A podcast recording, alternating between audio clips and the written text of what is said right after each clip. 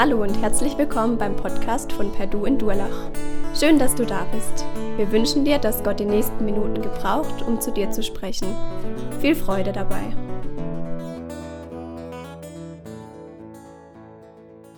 Wer dabei war bei Bibel und Kaffee, hat Immanuel darüber gepredigt, dass sie Gottes Wahrheit bekannt macht. Und wer die Predigt hören durfte, hat gemerkt, dass er uns da eingeführt hat, auch nochmal in diese Frage der Zeit, die postmoderne Wahrheit und auf der anderen Seite die Frage des Pilatus, was ist Wahrheit? Es gibt tausend Antworten und er hat dann den Fokus darauf gerichtet, dass Gemeinde, die gesund ist, in Gott wurzelt, nicht in selbstgemachten Traditionen verharrt, aber sich am Wort Gottes messen lässt, dass sie Jesus bekennt und wir hatten dann dieses bekannte Wort, wo es eben um das Geheimnis des Glaubens geht. Und er hat auch die Spannung aufgezeigt zwischen Bethlehem und Golgatha. Ja, dieser Rückblick, den ich hier kurz gegeben habe, das ist ja irgendwie so die Positivformulierung zu unserem Thema heute. Und ich muss also hier schon ganz offen zugeben, dass mir die Positivformulierung, nämlich die Wahrheit bekannt machen, wesentlich näher liegt als jetzt die Negativformulierung heute, die Lüge zu bekämpfen. Aber man bekommt die Texte und die Sonntage zugeteilt, sucht sie sich auch ein wenig aus, was noch leer ist, und somit haben wir jetzt diesen Titel. Aber trotzdem erlaube ich mir es ein bisschen zu drehen und hoffe, dass ihr mir verzeiht, wenn gesunde Gemeinde die Lügen über Gott bekämpft, dann macht sie natürlich auch die Wahrheit über Gott bekannt. Beziehungsweise wer Lügen über Gott begegnen will und bekämpfen will, wenn man das mal so formuliert, der muss die Wahrheit über Gott ja kennen. Und ich möchte noch dazu fügen, auch die Wahrheit über den Menschen kennen. Und wenn wir heute Morgen diesen Text betrachten, äh, dann geht es mir weniger darum, jetzt diese oder jene Irrlehre genau auszuführen, als nochmal gemeinsam grundsätzlich in die Bibel zu schauen und zu sehen, wenn wir diesen Gott der Wahrheit im Mittelpunkt haben und wirklich mit ihm gemeinsam auch gegen Lüge und anderes aufstehen, dann gibt es da für mich ein paar Anhaltspunkte, die wir gemeinsam betrachten. Die Wahrheit über Gott und den Menschen. Dieses Bild ist ja bekannt und ich glaube, auch wenn Paulus an Timotheus schreibt und die Gemeinde im Blick ist, ist es eben doch die Gemeinde, der Mensch und Gott. Die beiden stehen sich gegenüber.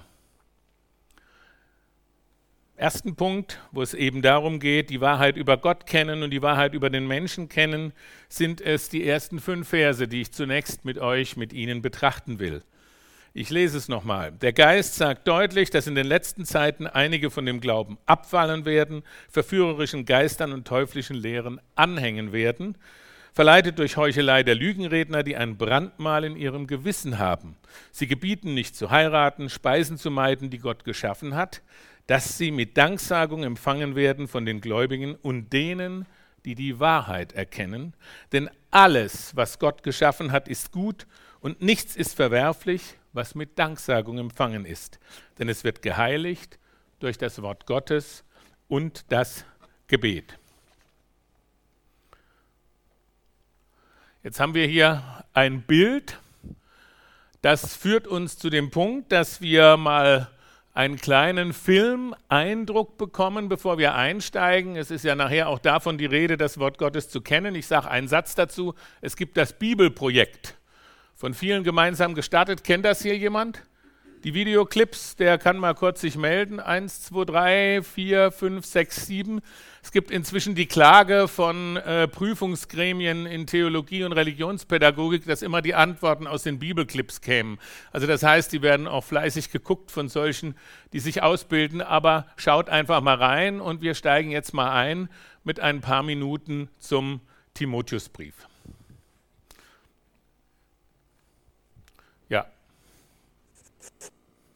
Der erste Brief von Paulus an Timotheus. Paulus verbrachte viele Jahre mit Reisen und dem Aufbau neuer Gemeinden. In dieser Mission stellte er ein großes Team an Kollegen zusammen. Timotheus war einer davon. Eines Tages war Paulus in der Stadt Lystra, wo er die Mutter und die Großmutter von Timotheus traf. Beide waren treu im Glauben und Paulus war beeindruckt von der Leidenschaft und Hingabe von Timotheus zu Jesus.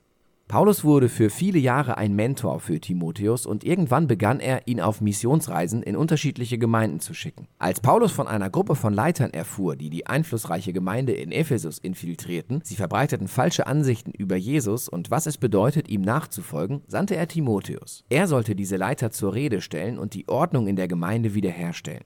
Nachdem Timotheus dort angekommen war, schickte Paulus diesen Brief, um nachzuhaken und weitere Instruktionen zu geben, wie die Mission erfüllt werden kann. Der Brief hat einen sehr schönen Aufbau. Es gibt einen Anfangs- und einen Abschlussauftrag an Timotheus. Er soll diesen Leitern und ihrer schlechten Theologie entgegentreten. Diese beiden Aufträge umschließen zwei große zentrale Abschnitte voller praktischer Anweisungen zu den Problemen, auf die Timotheus in der Gemeinde von Ephesus traf. Zum Schluss sind alle diese Abschnitte verbunden oder zusammengefasst durch eine Reihe von drei Gedichten, die alle den auferstandenen Jesus als König der Welt verherrlichen. Lasst uns in den Brief eintauchen und ihr werdet sehen, wie er funktioniert. Paulus beginnt mit der Erinnerung daran, wie er Timotheus nach Ephesus geschickt hat, um die Anführer zu ihrer Verbreitung merkwürdiger Lehren zur Rede zu stellen. Er beschreibt, wie besessen diese Leute von ihren Spekulationen über die Tora waren, besonders die frühen Geschichten und die Stammbäume im Buch Genesis. Und wir werden noch sehen, wie sie alle möglichen seltsamen Lehren zu Essen, Ehe und Sex entwickelt hatten, die nicht mit den Lehren von Jesus oder den Aposteln übereinstimmten. Er nennt sogar ein paar von ihnen beim Namen, Alexander und Hymenäus, und beschreibt, wie ihre Lehren die Gemeinde gespaltet haben. Es entstand eine regelrechte Kontroverse. Paulus sagt, dass dies das erste deutliche Zeichen ist, dass ihre Lehre verfälscht ist. Wahrhaftige christliche Lehre ist dem Weg von Jesus treu und bringt Liebe und echten Glauben hervor. Paulus sagt, dass der Zweck der Tora nicht darin besteht, Spekulationen zu befeuern, sondern die Wahrheit über den Zustand des Menschen offenzulegen, so wie für Paulus. Die richtige Lehre aus der Tora wird die Menschen dazu führen, die Gnade Gottes im Messias offenbart zu sehen, der kam, um sündige und gebrochene Menschen zu retten. Paulus endet hier mit einem Gedicht, das den König Jesus allumfassend verehrt. Er fordert Timotheus auf, die falsche Lehre dieser Männer zu unterbinden. Dann spricht er sehr spezielle Probleme in dieser Gemeinde an, die durch die ja, das war der erste Teil, jetzt noch ein kleiner Teil zu unserem Text heute.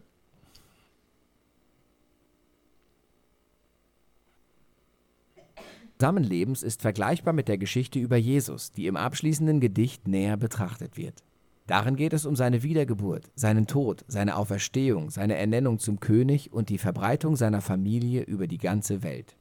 Der zweite Hauptteil mit Anweisungen von Paulus an Timotheus ist speziell auf die Probleme ausgerichtet, die durch diese schlechten Lehrer verursacht wurden. Als erstes korrigiert er ihre falsche Theologie, in der sie den Leuten verboten haben, bestimmte Lebensmittel zu essen, besonders Fleisch. Und sie hatten ihnen untersagt zu heiraten, was Paulus total absurd findet. Er bezieht sich auf Genesis 1 und erinnert Timotheus daran, dass Gottes Schöpfung sehr gut ist. Das schließt Lebensmittel und die Ehe mit ein. Alles soll mit Dankbarkeit empfangen werden von denen, die ihren Schöpfer kennen und ihm wirklich von Herzen dankbar sind. Ja, vielen Dank für das Einspielen. Ich finde das eine ganz spannende Art, auch Bibelkunde zu betreiben. Also wer auch andere Inhalte mal sehen möchte, schaut rein. Aber zurück jetzt zu unserem Text. Es war ja auch noch mal eine Einführung und Zusammenfassung. Geht es also hier um die Anrede, dass verführerische Lehren und Lügengeister in der Gemeinde vorherrschen, gewisse Dinge nicht gegessen werden sollen, beziehungsweise dass die Gemeinde verleitet wird. Und es beginnt mit dem Satz, der Geist sagt deutlich.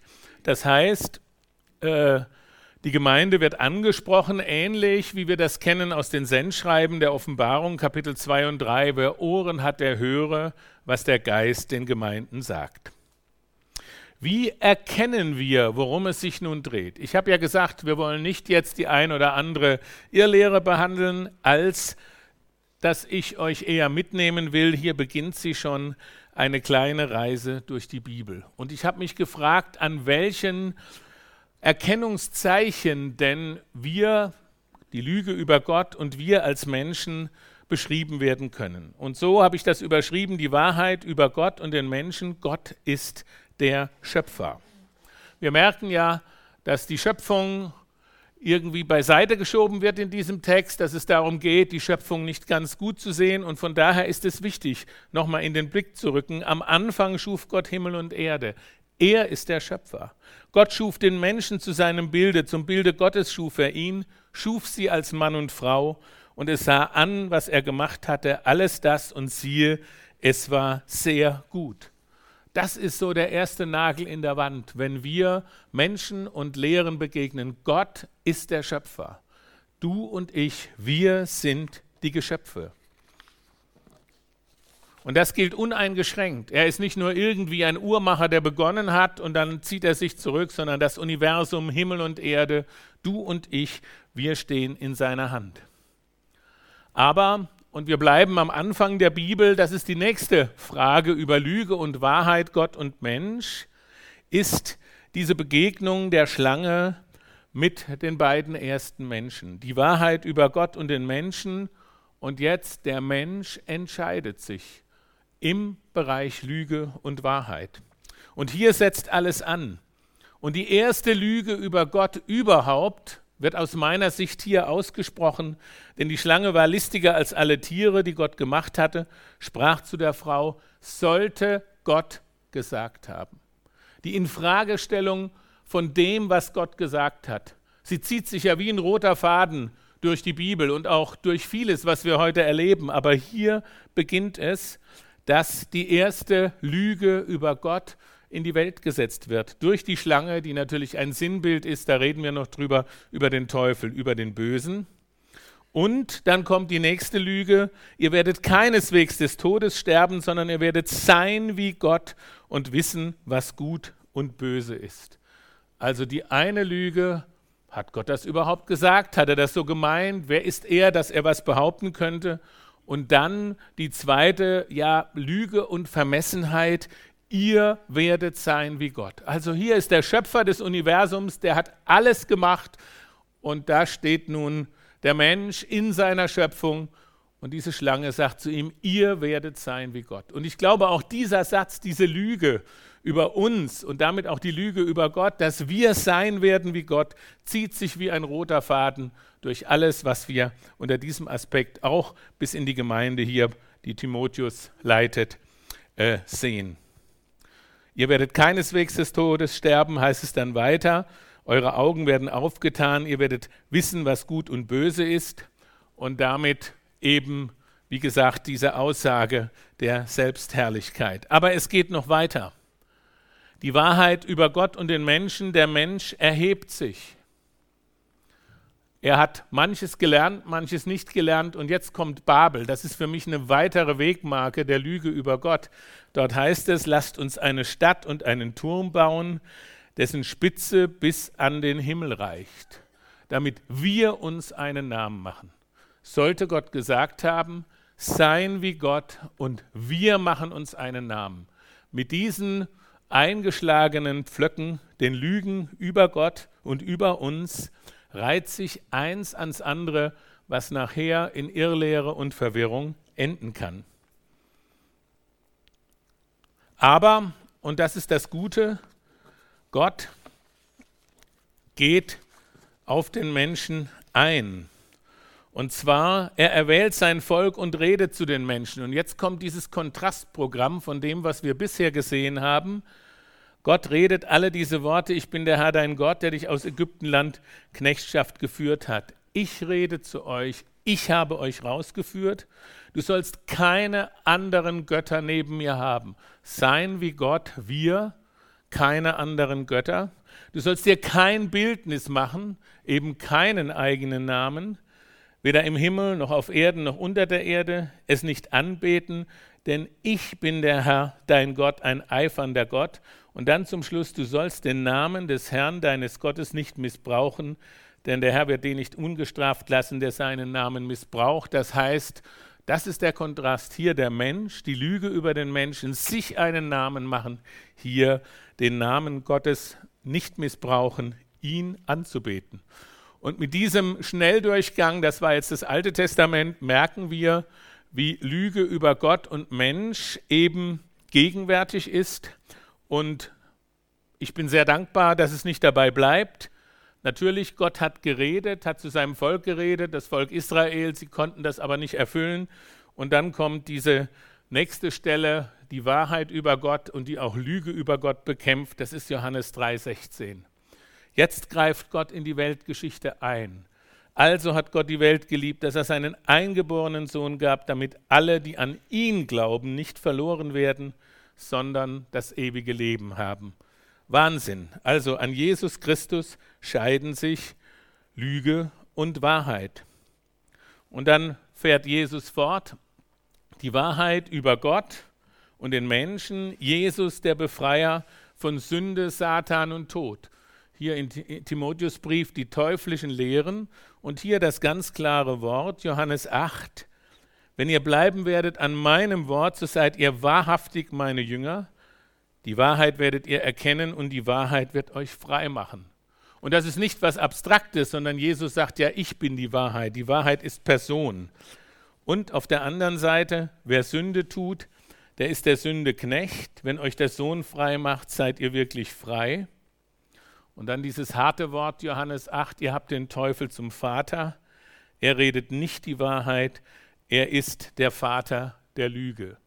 Also wenn wir Lüge und Wahrheit Gott, den Satan und den Menschen sehen, dann stehen sich hier eben diese Aussagen gegenüber. Und die Orientierung lautet, dass Jesus selber derjenige ist, der als Person und Wahrheit zu uns gekommen ist und dann aber auch, und das ist spannend, sich diesem Bösen in Person auch stellt. Und das ist die nächste Lüge über Gott, die ich kurz erwähnen möchte. Das ist Lukas 4, die Versuchung Jesu. Jetzt wird es ganz toll. Jetzt kommt der Satan und kommt mit Bibelversen. Also die Lüge über Gott kann mit seinem eigenen Wort quasi vermengt, verwoben werden. Ja, er zitiert immer Bibelverse und am Schluss kommt eben Jesus zum Ende mit dem Wort, du sollst den Herrn, deinen Gott, anbeten und ihm allein dienen. Und damit sind wir wieder bei 2. Mose 20. Wen betest du an? Ich bin der Herr dein Gott, keine anderen Götter, der Herr allein. Und Jesus kontert quasi dieser Lüge über Gott mit diesem Abschlusswort in der Versuchung. Die Wahrheit über Gott und den Menschen, der Mensch in Sünde. Wir haben ja vor einiger Zeit den Römerbrief durchgenommen und da muss ich sagen, der Römerbrief ist eigentlich mit einem Kernbrief, eine Kerninformation, die Lüge und Wahrheit, wenn wir schon das Thema so haben, über Gott und den Menschen wirklich beschreibt. Der Mensch ist versuchlich. Und zwar, er ist schuldfähig, er ist sündig. Und hier heißt es in Römer 1 zunächst, dass die ewige Kraft und Gottheit seit der Schöpfung der Welt, hier haben wir wieder 1. Mose 1, Gott der Schöpfer kann ersehen werden aus seinen Werken. Es geht hier zunächst über die Heiden. Sie haben diesen Schöpfer nicht gepriesen, sondern ihr unverständiges Herz ist verfinstert. Sie haben das, die Herrlichkeit Gottes vertauscht mit einem Bild, und haben Wahrheit in Lüge verkehrt. Hier haben wir wieder diesen nächsten Leitplanken. Römer 1, Wahrheit und Lüge, eben der Schöpfer auf der einen Seite und die Menschen, die ihm nicht gedankt haben, sondern die auf sich selbst geschaut haben. Und in all dem summiert jetzt, und das macht mich sehr dankbar, wenn wir auch über Lüge, Tod und Teufel reden. Ich sage es ja nochmal, es ist nicht so ein angenehmes Thema, aber es ist trotzdem ein Hoffnungsthema, weil es ja mit Ostern eine Hoffnungsgeschichte ist und eine, will ich mal sagen, Sieggeschichte. Und darum ist der nächste Orientierungsnagel bei dieser Einführung über die Lügen Gott und den Menschen 1. Korinther 15. Christus ist auferstanden. Das ist eine Wahrheit über Gott. Und ich sage mal so, Klammer auf, um mal bei einem Punkt zu bleiben, selbst wenn wir heute viele Menschen fragen, bis hin zu schlauen sogenannten Wissenschaftlern, bis hin zu Theologen, dann ist die Auferstehung oft ein ganz großes Problem. Und damit würde ich sagen, wenn Jesus nicht auferstanden ist, dann ist das eine Lüge über Gott. Aber es geht weiter. Der letzte Feind, heißt es in Vers 26, der vernichtet wird, ist der Tod.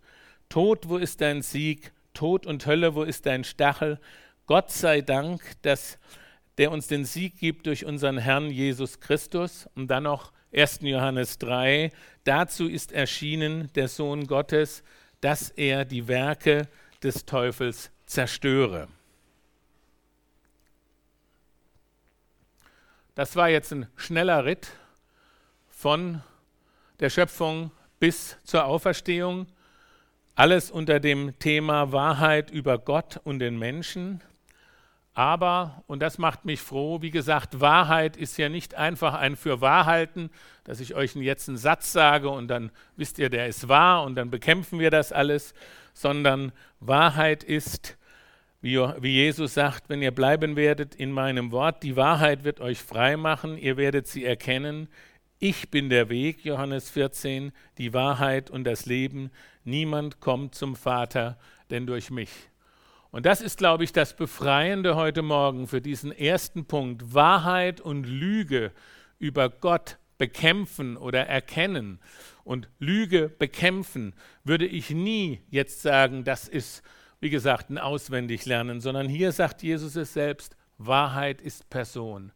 Er kam in die Welt. Er ist die Wahrheit. In der Begegnung, in der Vergebung durch ihn erfahre ich Wahrheit und im Leben mit ihm weiß ich um Wahrheit.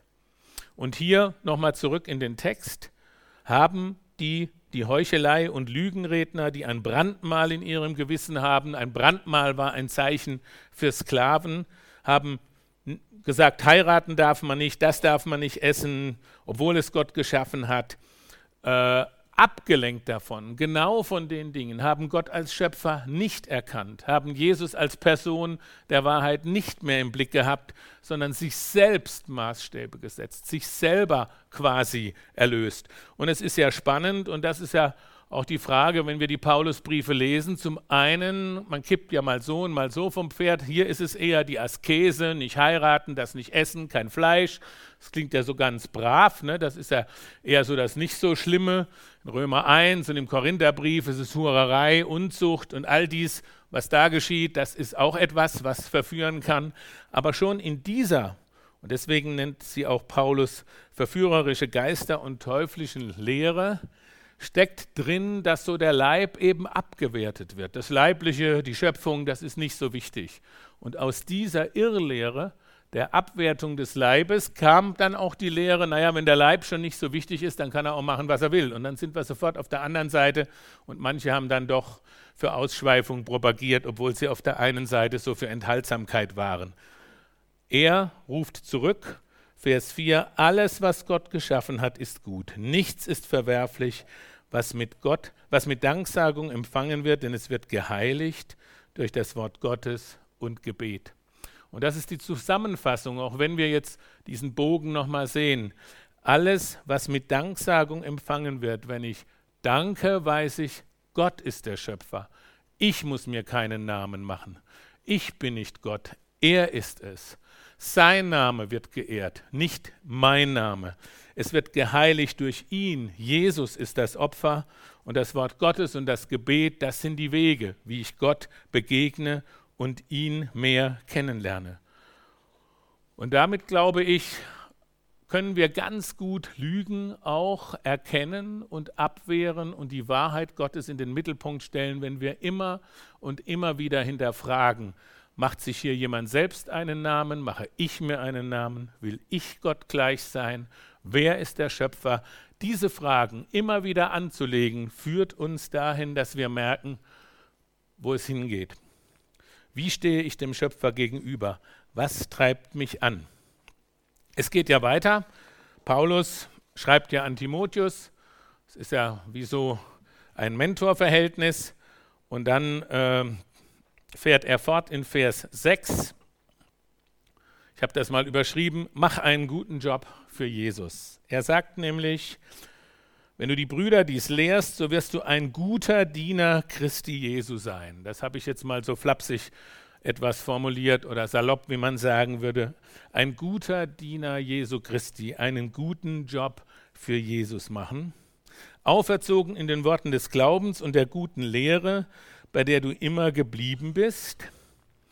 Und jetzt dieser nicht ganz einfache Vers, die ungeistlichen Altweiberfabeln aber weise zurück. Übe dich in der Gottesfurcht. Man denkt zunächst an Trips Trill, da gibt es eine Altweibermühle, aber das ist es nicht, ja. Und dann denkt man, was ist jetzt los? Werden jetzt plötzlich die älteren Geschwister angegriffen? Ich will erstmal ein paar andere Übersetzungen noch herbeiführen, damit wir da äh, uns annähern an den Text. Die Hoffnung für alle sagt, gib, nicht, gib dich nicht dem gottlosen Geschwätz dieser falschen Prediger äh, hin. Roland Werner hat ja in der Übersetzung das Buch von lästerlichen und lächerlichen Mythen geredet. Und die Volksbibel spricht, das sind die Jesus Freaks, vom dünnen Gelaber dieser Typen. Also das ist so ein bisschen die Übersetzungsvariante. Aber zusammengefasst, wenn wir Paulus im zweiten Timotheusbrief lesen, dann spricht er ja davon, welches geistliche Erbe Timotheus empfangen hat, nämlich von der Mutter und der Großmutter. Und die Großmutter nennt er zuerst in 2. Timotheus 1, Vers 5. Also, es geht nicht um die Abwertung einer bestimmten Gruppe in der Gemeinde, aber es geht darum, dass es wohl welche gab, und es gibt Ausleger, die sagen, dass leider oft auch ältere Personen, Frauen, weniger Bildung empfangen konnten und dass dadurch auch gewisse Dinge entstanden sind. Zusammengefasst würde ich sagen, es geht wirklich um ja, Dinge, die eben wegweisen von Jesus und als Kontrast stellt er hin, übe dich in der Frömmigkeit, in der Gottesfurcht. Während unserer Zeit Während unserer Zeit in Dresden hatte ich das Vorrecht, einige von euch kennen sie auch oder haben von ihr gehört, Sabine Ball kennenzulernen. Sie war ja eine ältere Dame, Sie war fast 70, als sie diese Arbeit begonnen hat, dort in Dresden in der Neustadt Kinder aufzulesen und dann aber auch junge Menschen und einfach zu sagen, hier in der Nachwendezeit schickt mich Gott hierher. Sie ist ja ausgebombt über Ostpreußen nach Amerika, hat dort Karriere gemacht. Jetzt gibt es ein Musical über sie, das heißt von, von der Millionärin zur Tellerwäscherin, also umgekehrt. Das Buch haben vielleicht einige gelesen. Und während äh, also wir haben, wie gesagt, sie kennengelernt und dann hatten wir einen Abend vereinbart, wo sie vor knapp 200 Leuten sprechen sollte. Und da war sie doch schon in fortgeschrittenem Alter und man will ja auch sicherstellen, dass nachher das angekündigte Thema mit dem übereinstimmt, was dann nachher stattfindet. Ihr wisst, was das bedeutet. Und wir hatten äh, mit ihr ausgemacht, also so, wie will ich das sagen, über dem ganzen Mach einen guten Job für Jesus, sie hat immer von der Leidenschaft für Jesus gesprochen. Und so haben wir das auch angekündigt. Sabine Ball spricht über Leidenschaft für Jesus. Und als dann zwei Minuten vorher es losging, sie saß da auch in so einem Sessel, dann hat sie gesagt, komm mal her, hat sich runtergebeugt und hat gesagt, Johannes, äh, ich habe vergessen, worüber ich heute reden muss. Äh, sag mir einfach mal das Thema. Dann habe ich gesagt, Sabine, Leidenschaft für Jesus. Oh, sagt sie, darüber kann ich immer reden. Also insofern hat die Vorbereitung gepasst und nachher war das auch wunderbar und die 200 jungen alten Menschen sind ihr an den Lippen gehangen. Aber was heißt das? Mach einen guten Job für Jesus. Sei ein guter Diener Jesu Christi. Und das war wirklich in ihrem Leben auf besondere Weise deutlich geworden.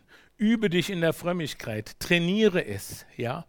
Und was mir an ihr so gefallen hat, das war ihre Gabe. Sie ist fast jeden Abend, als sie noch konnte, in dem Szeneviertel Dresdner Neustadt. Es war so ein bisschen ein Abhängviertel, heute wird es fast ein Hipsterviertel, wird immer teurer. Äh, aber vielleicht hängt das an der Arbeit von Sabine, dass sich die Dinge verändert haben, müssen wir mal gucken. Jedenfalls, sie hat sich überall auf den Plätzen zu jung und alt, ob betrunken oder bekifft, hingesetzt und hat einfach dem Menschen erstmal zugehört erst mal angeguckt, manchmal den Arm um die Schulter und dann gesagt, wie geht's dir? Und dann irgendwie was rübergebracht, dass sie eben hier Dienerin Jesu ist und den Auftrag sieht, mit den Menschen zu reden und mit ihnen zu beten. Übe dich in der Frömmigkeit. Trainiere das. Was Gott geschaffen hat, ist gut, haben wir vorhin gehört.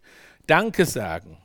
Training ist nicht Krampf, manchmal ist es anstrengend, Aber Training in Richtung Dankbarkeit ist doch was Gutes. Das darf ich trainieren. Oder, um es nochmal anders zu formulieren, mach einen guten Job für Jesus. Wer da vielleicht nochmal einen anderen Zugang braucht. Im großen Katechismus hat Luther es so formuliert, woran du dein Herz hängst, das ist dein Gott. Wir haben ja immer noch das Überthema Lügen über Gott bekämpfen. Und dieser Satz führt uns wieder mitten in die vorhin schon zitierten Gebote, du sollst keine anderen Götter haben neben mir. Und die Frage nach Schatz und Herz wird an dieser Stelle ganz persönlich. Mein Leben, mein Entscheiden, frage ich mich selbstkritisch, was ist mein Götze? Wo hänge ich Lügen über Gott nach? Was hat mich im Griff? Will ich mich gar doch selbst erlösen, obwohl ich ganz fromm bin? Du sollst keine Götter haben neben mir. Und das reißt und darf und muss mich herausreißen aus aller Selbstsicherheit, denn ich weiß, Jesus befreit mich. Und dann lädt er mich ein, für ihn einen guten Job zu machen. Nicht in dem Sinne, dass ich etwas leisten muss, aber dass ich auf meine Weise wirklich mit ihm leben darf. Ich habe noch ein paar Stichworte. Mach einen guten Job für Jesus heißt auch, da haben wir vorhin drüber gesprochen, bei den Lügen über Gott die Extreme erkennen und abwehren. Und dabei ist es wichtig, das hat Immanuel und haben die anderen Vorprediger und Redner betont, das ist nichts, was ich alleine machen kann. Wir sind im Team unterwegs. Gemeinde, das Bild ist der Leib. Wir sind nicht Einzelkämpfer. Gemeinsam tun wir das. Extreme erkennen und abwehren. Wir haben gesehen hier die Überaskese, dort die ähm, Ausschweifung und das extreme Verhalten. Sich vom Wort Gottes ernähren. Selbst so ein Bibelclip kann so ein Einstieg sein, gerade für Jüngere. Trainieren in einem Leben der Ehrfurcht vor Gott. Ich habe Sabine erwähnt, Sabine Ball. Das war für mich so ein Mensch. Sie hat Ehrfurcht vor Gott gelebt und das ganz authentisch weitergegeben. Und dann aber auch Gott alles zutrauen.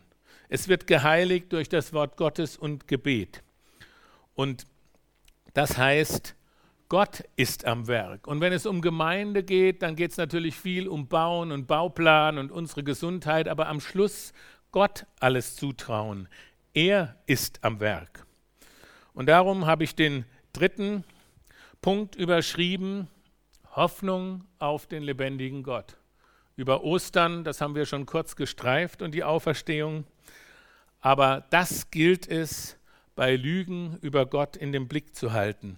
Denn es heißt in den nächsten Versen, die leibliche Übung ist zu wenig Nütze, aber die Frömmigkeit ist zu allen Dingen Nütze und hat die Verheißung dieses und des zukünftigen Lebens.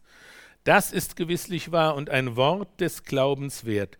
Denn dafür arbeiten und kämpfen wir, weil wir unsere Hoffnung auf den lebendigen Gott gesetzt haben, welcher ist der Heiland aller Menschen, besonders der Gläubigen, dies gebiete und lehre. So als Teenager beim Bibellesen hat mich der Vers 8 zunächst mal getröstet. Ich war im Sport immer ganz schlecht. Habe ich gedacht, ist ja gut nach Paulus. Man sieht es heute noch ein bisschen, aber das ist, glaube ich, damit nicht gemeint. Also äh, ich bin dankbar, dass manche ein bisschen sportlicher sind und hier und da ein, zwei Sachen hat es auch gegeben, aber ähm, ja, ihr wisst, was ich meine. Ne? Der Sport ist ja wichtig und wenn man da nicht gut ist, dann ist das immer so ein bisschen, ist man da Schlusslicht in der Klasse oder zumindest im hinteren Drittel. Und dann ist man nach Hause und hat sich irgendwie gequält mit diesem Paulus-Vers. Also das ist, glaube ich, ja nicht so ganz das Ding, aber es ist natürlich das Bild des Sports, denn allen, die in der Gemeinde waren bei Timotheus, wussten und in Ephesus und die anderen darüber hinaus, was Sport bedeutet. Olympia beziehungsweise äh, die leibliche Übung war ja etwas ganz Wichtiges, die öffentlichen Wettkämpfe. Und es das heißt hier schlicht, dass diese Form der Übung dieses Sportverrichten, was ja zum Teil auch ein Fest dann für die Götter war, die verwandelt den Menschen vor Gott nicht. Sie ist nicht unnötig, sie ist wenig Nütze, in dem Sinne natürlich, dass wir unseren Körper erhalten. Wir haben ja vorhin von der Schöpfung geredet, hat sie natürlich einen wichtigen Stellenwert, aber eben nicht in dem, dass sie eine vor Gott verändernde Größe wäre, sondern es heißt, die Frömmigkeit, also das heißt, das Training, die Beziehung, der Glaube, der ist zu allen Dingen Nütze und hat die Verheißung dieses und des zukünftigen Lebens. Das finde ich auch nochmal ein wichtiger Aspekt in diesem Vers, dass dieses Leben und das zukünftige Leben eine Verheißung haben. Auch hier, wir hatten vorhin das Stichwort die Extreme bekämpfen. Jetzt nochmal den Text hier hin. Die einen sagen ja oft, ihr Christen seid so Jenseitsvertröster. Ne? Ihr habt die Verheißung und deswegen kümmert ihr euch nicht mehr richtig um hier. Ja? Und die anderen sagen, ihr habt die Ewigkeit vergessen und äh, wollt nur hier irgendwie gucken, dass alles läuft. Das sind auch Lügen über Gott insofern, dass beides im Blick ist. Beides ist wichtig. Die Verheißung, dieses Leben unter Gott gestellt zu haben. In Matthäus 6 wissen wir, dass wir uns nicht sorgen sollen bei all dem, was uns herausfordert, dass uns vieles zugesagt ist für unseren Alltag. Und zum anderen aber auch, dass die Ewigkeit im Blick ist, dass es vorläufig ist, auch wenn er das geschaffen hat und alles gut ist. Wir freuen uns auf was Neues. Die Ewigkeit steht vor uns. Und so eine Sache, um auch das Thema Gemeinde nochmal in den Blick zu holen, was mich bewegt hat, eben die Verheißung in der Übung der Frömmigkeit dieses Lebens. Meisten hier wissen ja, dass wir schon viele Jahre missionarisch in Kroatien tätig sind. Und wir freuen uns ja heute, dass da im Norden in Kroatien so ein paar Gemeinden entstanden sind. Einige hundert Menschen haben zu Jesus gefunden. Und ich habe mal vor einiger Zeit nochmal nachgehakt, wie ist denn das entstanden? Und was spannend ist, dass zwei Menschen, das war etwa vor 80 Jahren, zwei Menschen waren Bauarbeiter und haben auf einer Baustelle zufällig beide vom Essen gebetet und haben sich angesprochen. Der eine kam durch einen Amerikaner zum Glauben irgendwie und der andere durch einen Deutschen. Und diese beiden haben dann gesagt, Mensch, wir, wenn wir jetzt uns gefunden haben, Gott hat uns ja hergestellt. Und so hat ganz, ganz langsam Gemeindearbeit begonnen. Also, das ist zum einen nochmal ein netter Hinweis, auch äh, halb sichtbar fürs Essen zu beten. Ihr wisst ja die Tricks, die wir haben, wenn wir in der Öffentlichkeit sind. Und zum anderen aber auch zu sehen, dass auch es die Verheißung dieses Lebens hat. Und wenn diese beiden Menschen nicht zueinander gefunden hätten durch diese ganz simple äußere Geschichte, wäre vieles nicht entstanden, was heute entstanden ist, bis hin zu einer großen Bildungseinrichtung der Schule. Ich habe ja davon schon erzählt, aber eben vor allem geht es ja um Gemeinde, fünf Gemeinden in der Region. Und nochmals den Blick auch auf die Ewigkeit gerichtet. Ich hatte das Vorrecht, als ich 15 war, einen väterlichen Freund kennenzulernen. Er war Ingenieur, hat es im Leben zu was gebracht. Er war 54 Jahre älter als ich, dann kann man das ungefähr ausrechnen. Er hat doch so den Ersten Weltkrieg mental noch miterlebt als Kind und Teenie und auch herausfordernde Zeiten im In- und Ausland gehabt in seinem Leben. Und wir haben uns seelsorgerlich und praktisch viele, viele Stunden, Jahrhunderte Stunden ausgetauscht. Und nie vergessen werde ich die letzte Begegnung mit ihm. Das war so ein Mensch, wo man sagen muss, dem war charakterlich vieles geschenkt, die Ruhe, eine Ausstrahlung, und selbst mit knapp 86 war er noch unglaublich vital, konnte Auto fahren, hatte noch alles wirklich drauf, wie man sagt. Man konnte über alle Themen reden. Also fantastisch. Aber dann kam der Tag, schwere Krebserkrankung. er musste ins Krankenhaus. Und bei meinem letzten Besuch sitze ich am Bett.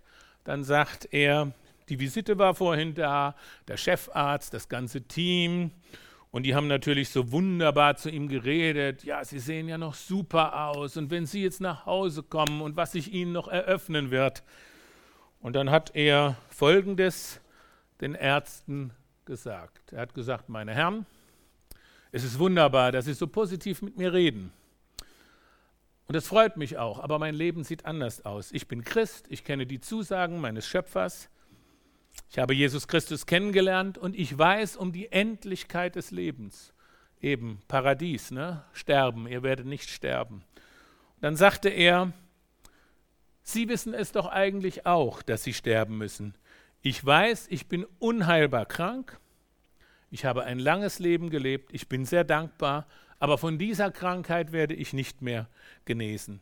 Und das ist die wunderbare Botschaft jetzt für Sie, bevor ich sterbe, dass der Tod nicht das letzte Wort hat, dass die Hoffnung der Auferstehung mich trägt, dass Ostern eine Wahrheit ist. Und vor mir steht eine Ewigkeit und zu dieser Ewigkeit lädt Gott auch Sie ein. Ich weiß, dass ich dahin gehen werde und von daher sind Ihre ermutigenden Worte in Wirklichkeit gar nicht so tröstlich, denn sie entsprechen nicht der Wahrheit. Jeder Mensch muss sterben. Ich auch. Eins aber will ich Ihnen mitgeben, auch Sie, sagte er zu der Ärztetruppe, stehen irgendwann vor den Toren der Ewigkeit. Richten Sie sich darauf ein, seien Sie darauf vorbereitet. Jesus lädt Sie ein, in Ihrem Leben einzusteigen, so wie ich von ihm Gnade und Herzlichkeit erfahren durfte. Soweit mein Freund. Drei, vier Tage später war er tot. Aber mich hat das ermutigt, dass ein Mensch, der in diesem Leben vieles geschenkt bekam. Manche haben ihn beneidet, weil er so lange so fit war. Aber in dieser Klarheit eben auch wusste, die Ewigkeit steht vor der Tür. Und das hat mich bewegt. Und wie oft Lügen über Gott und den Menschen verweigern wir uns der Realität. Und Paulus stellt hier in diesen letzten Versen Hoffnung auf den lebendigen Gott, Heiland aller Menschen nochmal die Realität der Auferstehung und der Ewigkeit in den Mittelpunkt. Genau wie es auch am letzten Sonntag geheißen hat, da war nämlich der Text geoffenbart im Fleisch, gerechtfertigt im Geist, erschienen den Engeln, gepredigt den Heiden, geglaubt in der Welt und aufgenommen in die Herrlichkeit.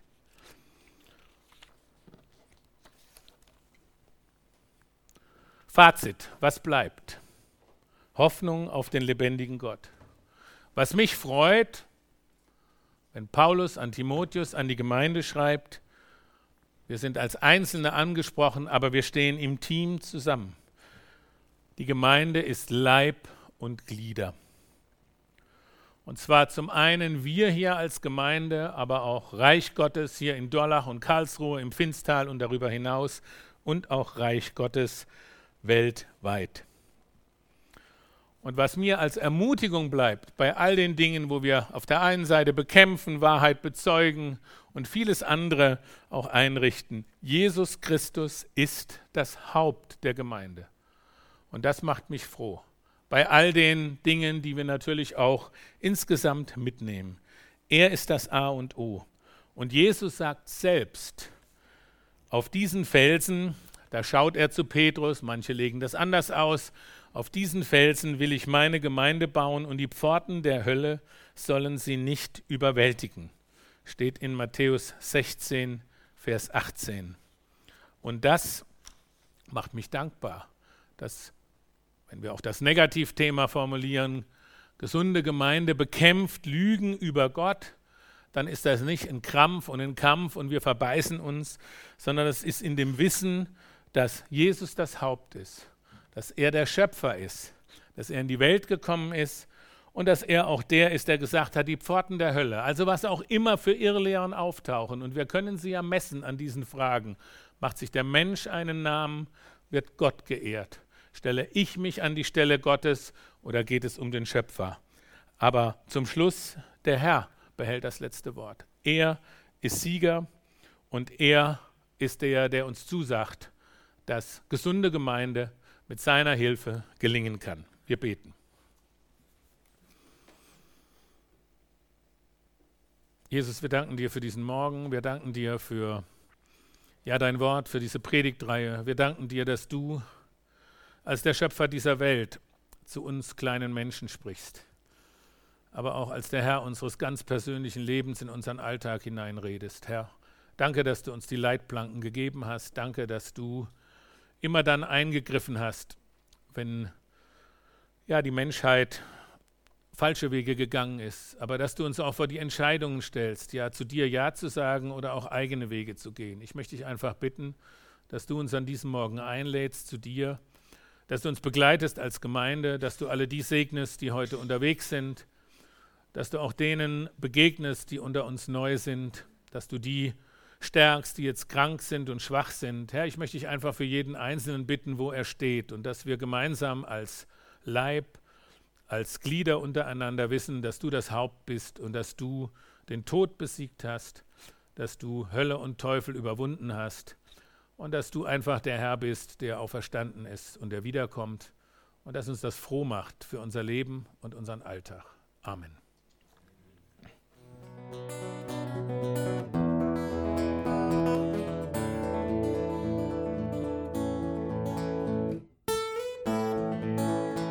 Wir hoffen, der Podcast hat dir weitergeholfen. Falls du noch Fragen hast, besuche gerne unsere Homepage unter www.per-du.church. Hier findest du alle wichtigen Infos zur Gemeinde und zum Glauben. Tschüss und bis zum nächsten Mal.